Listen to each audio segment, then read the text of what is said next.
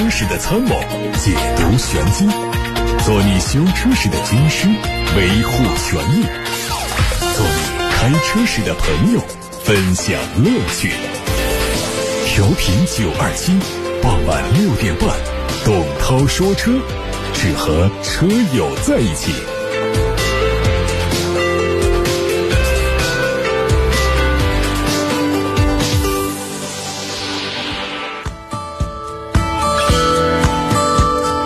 各位好，欢迎每天晚上的六点半钟到七点半钟收听董涛说车节目。通过调频九二七的电波，还有蜻蜓、喜马拉雅等平台同步直播。大家还可以通过蜻蜓、喜马拉雅、董涛说车同名微信公众号、董涛说车微博等平台收听重播。今天我们的汽车品牌故事带来的话题是别克。首先关注汽车资讯。今天的头条是商务部撤稿，北京新增十万指标，官方致歉。三月二十四号啊，商务部网站上公布了一则北京正在研究出台刺激汽车消费措施的信息。针对本市无车，而且在轮候范围的新能源汽车需求家庭，上半年再释放不少于十万个购车指标，促进刚需家庭购车消费。这篇文章指出，针对突发疫情对消费市场的冲击，北京市正在研究制定促进汽车消费政策的措施。不过，截至当天下午，这篇文章在网站上已经搜不到。二十五号，北京商务局就此前发布的北京有关刺激汽车消费措施致歉，称为了应对新冠肺炎疫情造成的不良影响，促进消费市场回暖，有人提出有关刺激汽车消费的想法。后来在内部信息流转当中，因为工作不慎放在网上，多家网站和媒体进行了转载，引发了社会关注。对此事给社会公众造成的误解，表示深深的歉意。内部文件曝光，广汽本田将投产思域延伸车型。随着近几年日系品牌不断走高的趋势，本田品牌也在不断的实现着双车战略。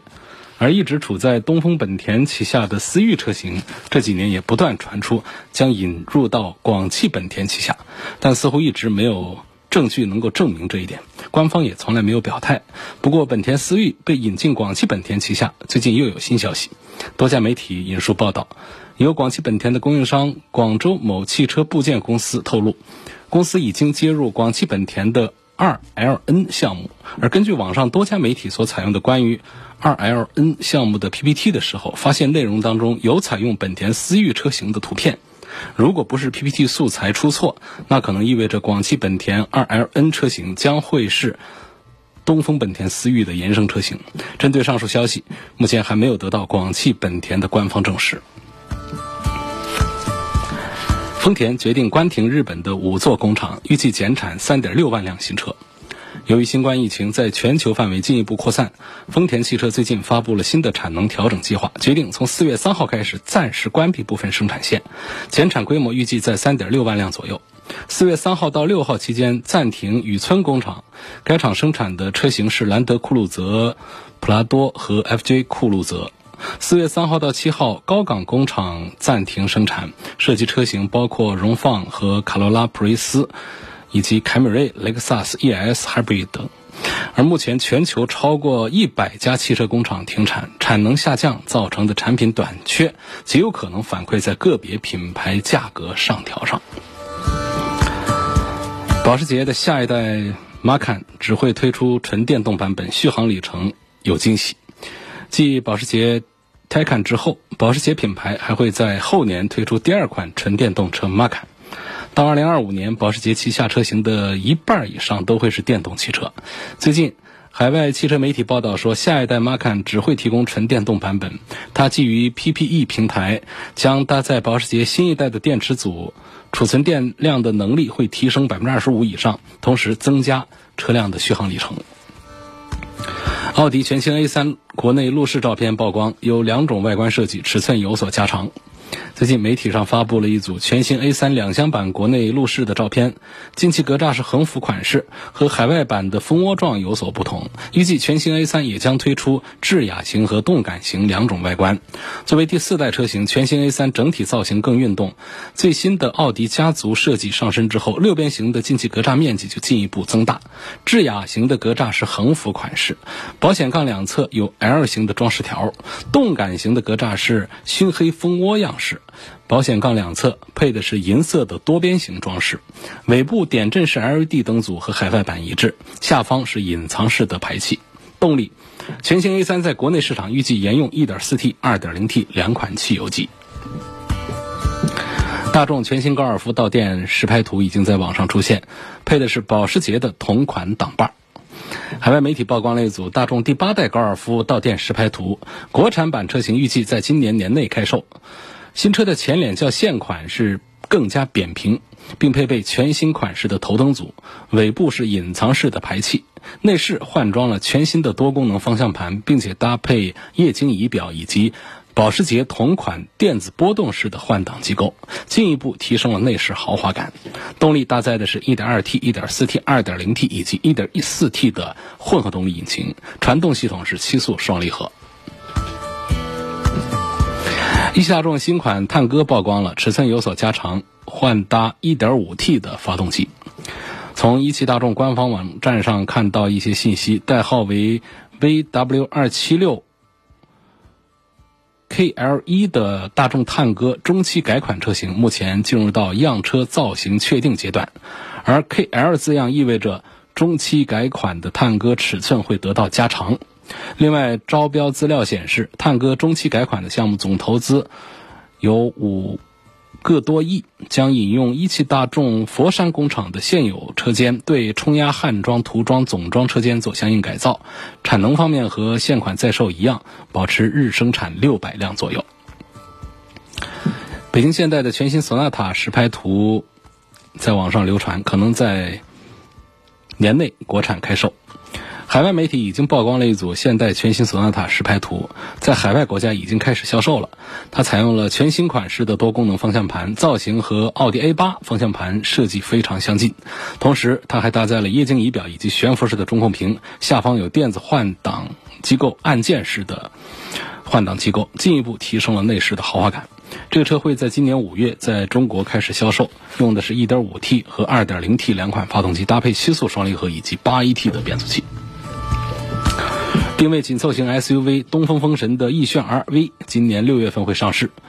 东风风神官方的消息，旗下最新的紧凑型 SUV 奕炫 RV 会在六月份上市。它是风神在 CMP 模块化平台下投放的第一款 SUV。外观方面和奕炫相同的风格，棱角分明的前脸设计元素，搭配的是大尺寸的点阵式中网。值得注意的是，奕炫 RV 首次采用了全新的品牌标志，车头。是经过个性化设计的英文 logo，而发动机舱盖上的黑色的东风 logo 也更加简约。最后一条看广汽传祺 GS 八 S，下个月这个车会开始上市销售。它采用了五座的布局，车身的尺寸介于 GS 七和 GS 八之间。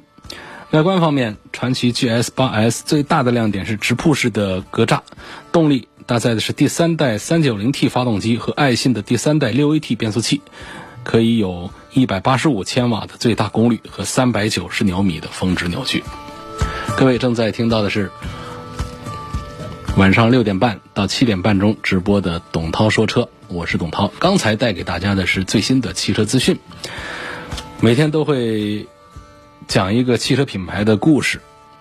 今天带给大家的话题是别克。这是一个中国人非常熟悉的美国汽车品牌，它从一九零三年诞生到今天，已经走过了一百多年的发展历程，也是一个百年老店。早在民国初年，别克汽车就进入到中国，孙中山呐、傅仪呀，还有张学良等，都曾经乘坐过别克汽车。我们要从它的创始人说起。别克汽车的创始人是大卫·邓巴别克，他于1854年在苏格兰出生。两岁的时候，随家人迁往美国，定居在密歇根州的底特律。十五岁的时候，别克进入专门生产管道设备的亚历山大公司工作。在这期间，他还在詹姆斯·弗洛尔兄弟机械商店当学徒。另外值得一提的就是，亨利·福特也曾经在这家店里当过学徒。我们刚刚才跟大家回顾过福特的故事，提到过亨利·福特。那他们是师兄关系啊，师兄弟关系。一八八二年，亚历山大公司破产的时候，别克跟他的好朋友兼合作伙伴接手了这一家公司，并且把它改名叫别克舍伍德制造公司。别克不仅是个商人，也是个发明家呀。他在一八八一年到一八八九年这期间就申请了十三项管道设备类的发明专利。别克他最重要的发明是创造了把陶瓷附着在铸铁上的退火工艺，由此制造出了搪瓷浴缸、搪瓷水箱、搪瓷马桶等等各种卫浴设备。一八九五年，别克对内燃机。产生了浓厚的兴趣，并且开始尝试研制。一八九七年，他制造和销售了一批采用侧置气门设计的农用发动机。别克花在别克舍伍德公司上的时间就越来越少，这让他的合伙人非常不满意。他们最终是在一八九九年以十万美元的价格把公司转卖掉了。那紧接着，别克他就自己成立了一家新公司——别克自动化动力公司。公司当时每天可以生产二十台发动机，农用发动机啊。那么很快，这个别克就开始扩大公司的业务范围，除了燃料、汽油发动机和这个机动船之外呢，也开始尝试制造汽车。天才发明家、机械师沃尔特·马尔在一九零零年造出了第一辆实验型的别克汽车。这车呢是由一个水平放置的单缸水冷式的发动机驱动的，这个发动机的气缸呢冲程有十二点七公分，车上有一个链条传动装置，点火是压电点火，然后呢在车轴上装上了弹簧，用的是马车的车轮。马尔非常喜欢这辆车，他非常急切的渴望别克能看到它。有一次，马尔非常成功的把老板请到车间来，并且两个人一起坐上这辆别克车出去试驾。但是啊，有一个零件这个出了故障，车子熄火了。别克很不耐烦的走掉了。马尔对自己遭受的冷遇也非常恼火，于是就提出了辞职。啊，真是非常的刚烈的性格啊！两个人在一九零一年分道扬镳。而这个时候，别克公司已经没钱了，他主动把别克实验车卖给了马尔，成交价两百二十五美元。在一九零一年到一九零二年，准确说是一九零一年年底到一九零二年年初，别克自动化动力公司被重组为别克制造公司。尽管新公司已经在生产几种不同型号的发动机，但是别克还是很关注。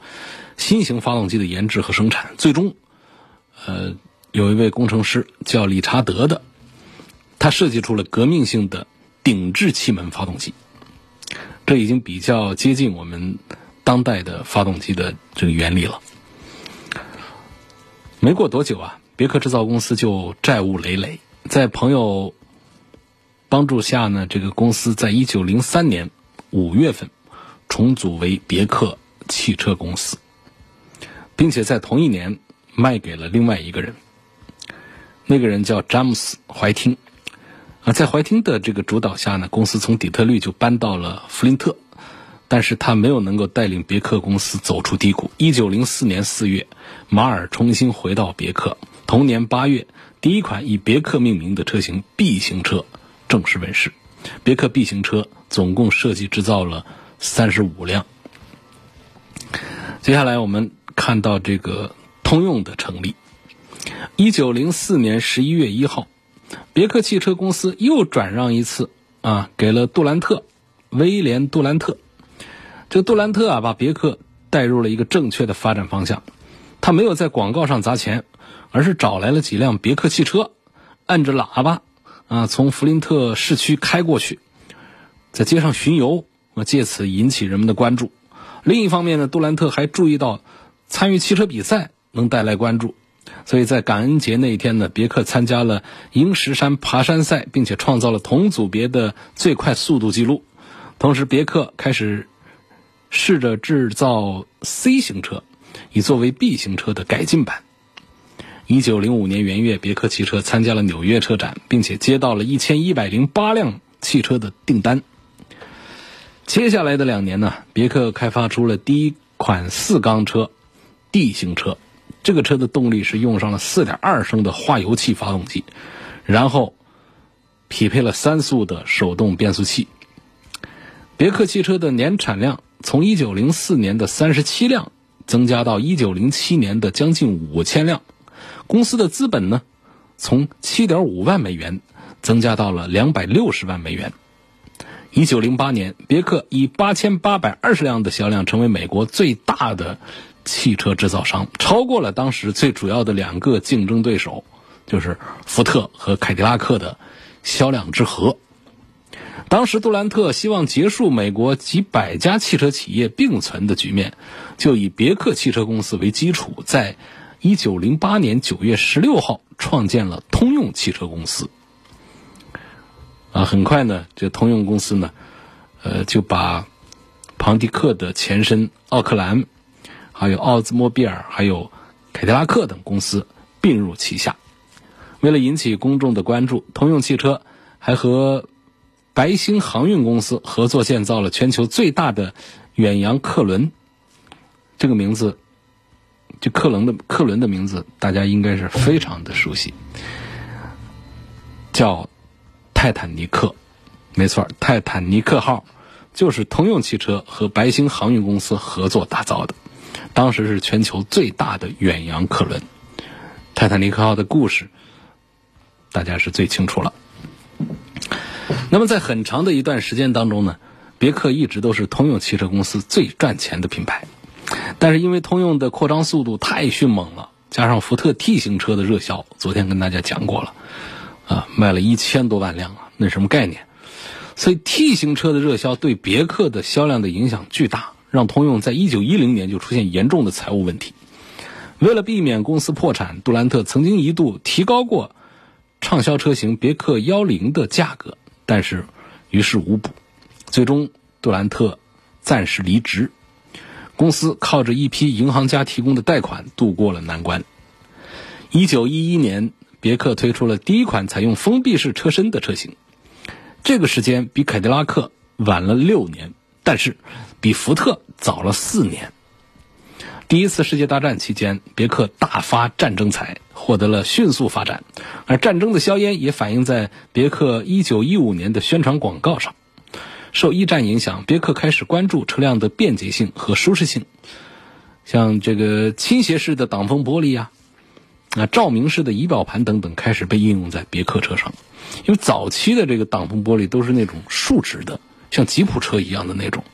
那种流线型的、倾斜式的、风阻系数小的、看起来时尚现代的，叫倾斜式的挡风玻璃。那那时候才开始在这个一战期间才运用到别克汽车上。但是啊，重新夺回通用公司控制权的杜兰特呢，再次因为一系列的错误，导致公司在一九二零年又陷入了严重危机。这次的结果是杜兰特彻底退出了通用。那么，走马上任的人叫阿尔弗雷德·斯隆。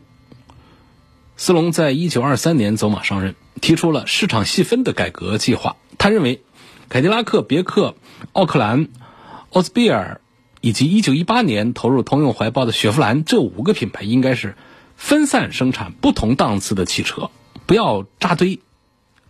这个策略实施之后，很快就帮助通用超越了福特，成为当时美国市场上的销售冠军。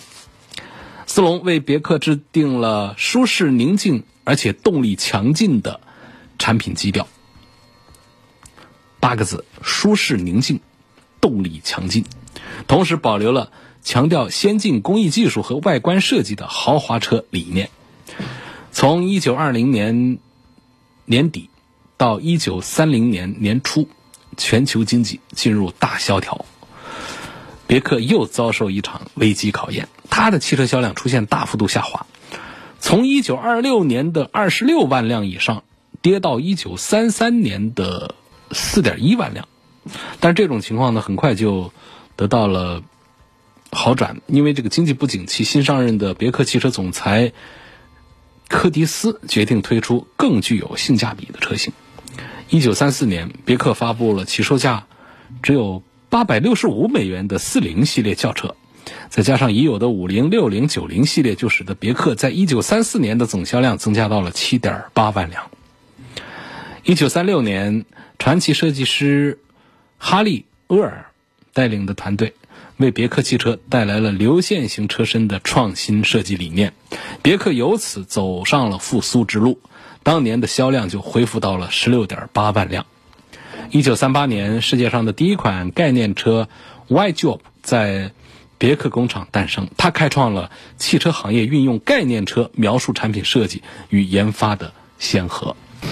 刚才我们说到了。一九三几年，那马上就要进入呃二战了。我们要讲二战期间别克的稳步发展。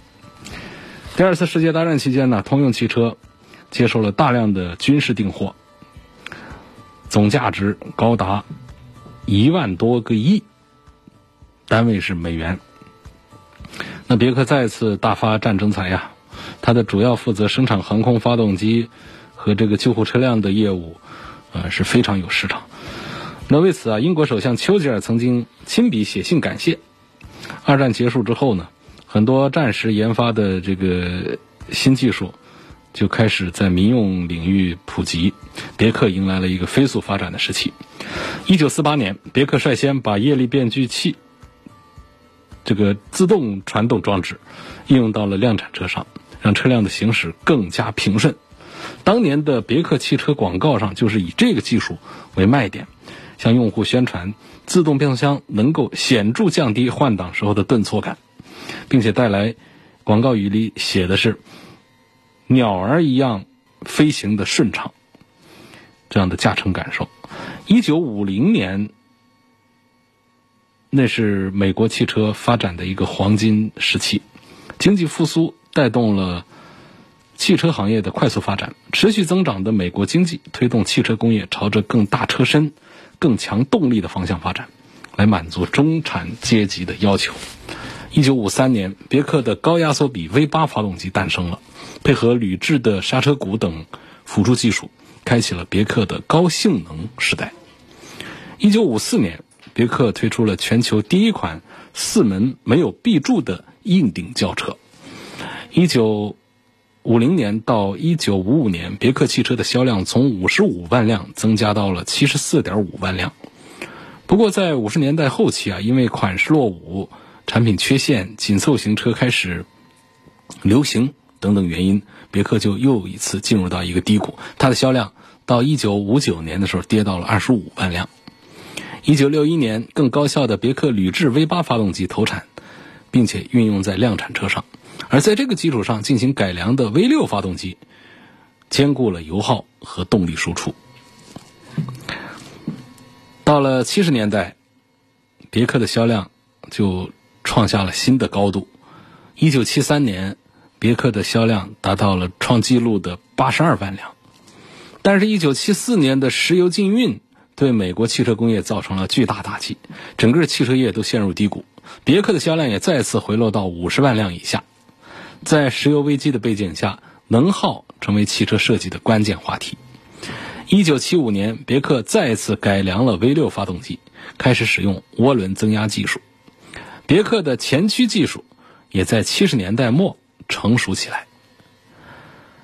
八十年代早期，当美国汽车工业整体受到油价过高的打击时，别克的市场份额却在增加。一九八四年。蜂窝电话首次被别克应用在汽车上。同年，别克全球年销售量突破了一百万辆。一九八五年，装载了 V 六涡轮增压发动机的别克赛车，在很多的赛事上包揽冠亚军。冠军赛车的平均时速将近每小时两百二十公里。在一九八八年，别克有一款非常重要的车型诞生。叫 Rita。这个车以优雅的设计和宁静的车内环境著称，成为别克有史以来最舒适的跑车。而这个设计理念呢，在后来的几十年中传承演变，进化成现在的别克轿跑。那一九九一年呢，别克推出了三点八升的 V 六机械增压发动机，拥有三百匹马力和四百牛米的动力，成为二十世纪最著名的发动机之一。同一年。别克的林荫大道诞生，又成为别克的新旗舰。在一九九五年，又有一款新车型，成为九十年代的别克代表作品，它叫 Rivera。它的外形很优雅，线条很流畅，内饰设计相当的细致考究，标配了电动门窗、电动座椅、驾驶员座椅记忆和加热。还有自动的电子锁、双区自动空调，动力有3.8的 V6，还有这个机械增压的。在市场拓展方面，1998年12月，第一辆中国产的别克新世纪轿车在上海浦东工厂驶下生产线，从厂房开建到新车下线只用了23个月，不到两年。1999年，GL8。开启了中国商务车细分市场。进入二十一世纪后，别克品牌的市场重心逐渐从美国本土转移到中国来。凯越、君威等车的陆续上市，让别克在中国家轿市场上站稳了脚跟。二零零六年，别克品牌在中国的销量超越了三十万辆，而在美国本土市场只卖了二十五万辆。中国市场由此成为别克品牌全球最重要的市场。二零零八年，美国汽车行业遭遇了全面寒冬。百年通用在二零零九年进行了破产重组。新通用旗下保留了别克、雪佛兰、凯迪拉克和 GMC 四个品牌，而别克被留下来的最重要原因就在于它在中国市场的地位。到二零一二年，上海通用别克已经逐渐形成了三条产品线：一是舒适型轿车，包括呃这个君越。还有凯越、英朗 GT、GL 八啊，都是舒适型的车。第二呢是运动型的车，那就是包括君威、GS 以及英朗 XT。第三是 SUV，SUV 呢这个阵营呢，昂科威、昂克拉等等，这都是三条产品线的建立，赋予了别克三盾标志更丰富的内涵。蓝色呢，代表的是。象征的是典雅的艺术，啊，代表的是高档舒适的车型。银色呢，象征的是创新科技，代表的是高档 SUV。红色呢，象征着激动，啊，激情的动力，代表高档的轿跑车型。说这个别克汽车在中国的历史啊，那可就早，那早到民国初期，嗯，这汽车取代八抬大轿。成为大街上最惹人注意的这个上流社会交通工具。那别克就是最早进入中国的汽车品牌之一。有资料说，一九一二年，呃，孙中山在上海就曾经乘坐过别克轿车。一九二四年，那么他当然已经废除帝位，但仍然还住在紫禁城里的这个爱新觉罗溥仪，花一点二万大洋。从北京恒茂洋行买了三辆最新款的轿车，其中就包括一辆别克四门六缸豪华轿车。这车当时的卖价三千四百大洋，啊，三千四百个大洋。汽车买回来之后啊，就立即立刻就该缴税缴税，还领了这个车牌号，车牌号只有四位数，一三八二。但是呢，这个 车的手续啊、上牌啊都办好了，还没来及用啊。傅仪就被冯玉祥驱逐出了紫禁城。一九二九年，别克在上海设立了第一家销售办事处。一九三零年，上海登记入册的车辆当中，每六辆就有一辆是别克。一九三五年，别克在国内二十五个城市建立了经销商网络。五年之后，有了八个流动的汽车维修站。那个年代，啊，别克一直是政界要人。商贾巨富的首选座驾。那就跟现在大家选选什么呢？选奔驰、选奔驰、宝马、奥迪，这都不像，这得是说像选劳斯莱斯和宾利一样的这种感觉了。有不少名人用过的别克老爷车一直保留到现在，比如说在南京东郊四方城的美龄宫就藏着一辆别克老爷车，这车的牌号是军零零三八五，黑色的别克轿车，是三十年代美国总统罗斯福赠送给宋美龄的礼物。在西安事变旧址张学良的公馆里呢，还陈列着少帅在西安时候。坐过的一辆别克世纪轿车，而另外有一辆张学良曾经坐过的别克轿车呢，目前是收藏在哈尔滨世纪汽车历史博物馆。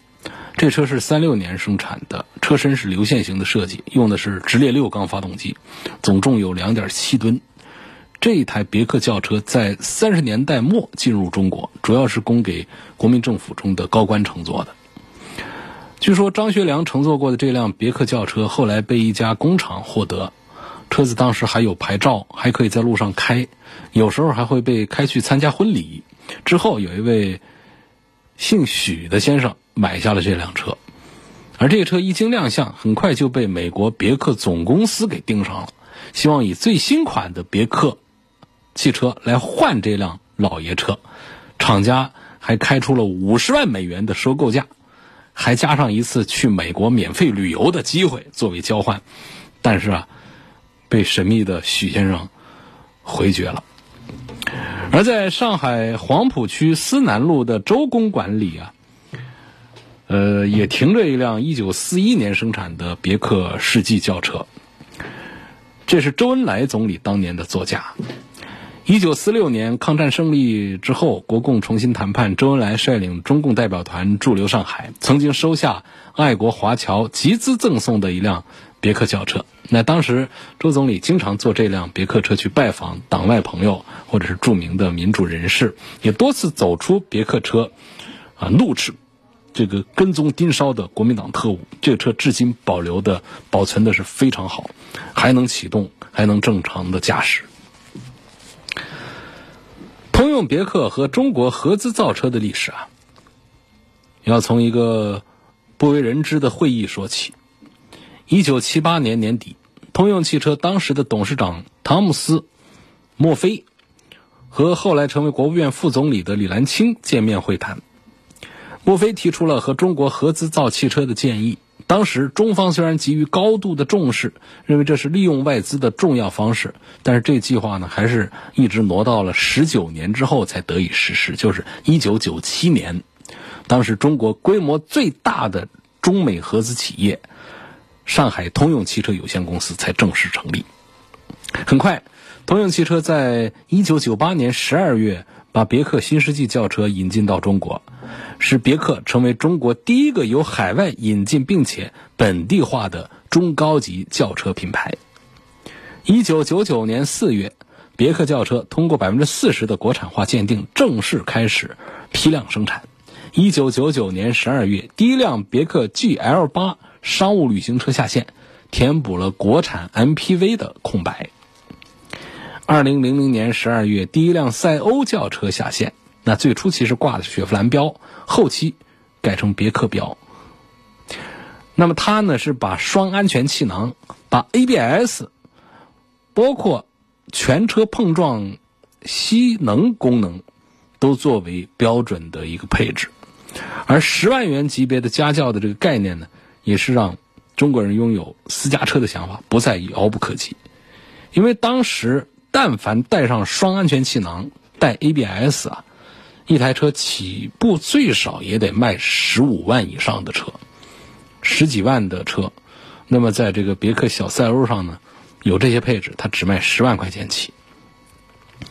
二零零二年十二月，别克推出了君威系列，这个车是源自一个另外的一个轿车平台，那么并且是针对中国市场做了针对性的调整的，所以也算是一个中国特供车吧。是上海通用迈向产品自主开发的重要尝试。它的外观是由泛亚技术中心设计的。二零零三年上海车展上啊，别克带来了基于通用全球化平台打造的凯越。之后几年又陆续推出了凯越的两厢版 HR-V、荣誉、GL8、陆尊，还有凯越旅行、君越等车型。二零零七年四月，上海通用推出了基于通用新一代全球后驱平台打造的全新别克林荫大道。二零零八年。一月，别克君越的混合动力车型发布了，成为市场上第一款量产的中型混合动力车。在当年十一月份的广州车展上呢，别克的第一款进口 SUV 昂科雷正式登陆中国。十二月份，基于通用全球中级车平台打造的别克全新一代君威发布。零九年七月，采用直喷 V 六发动机和 CDC 全时主动式。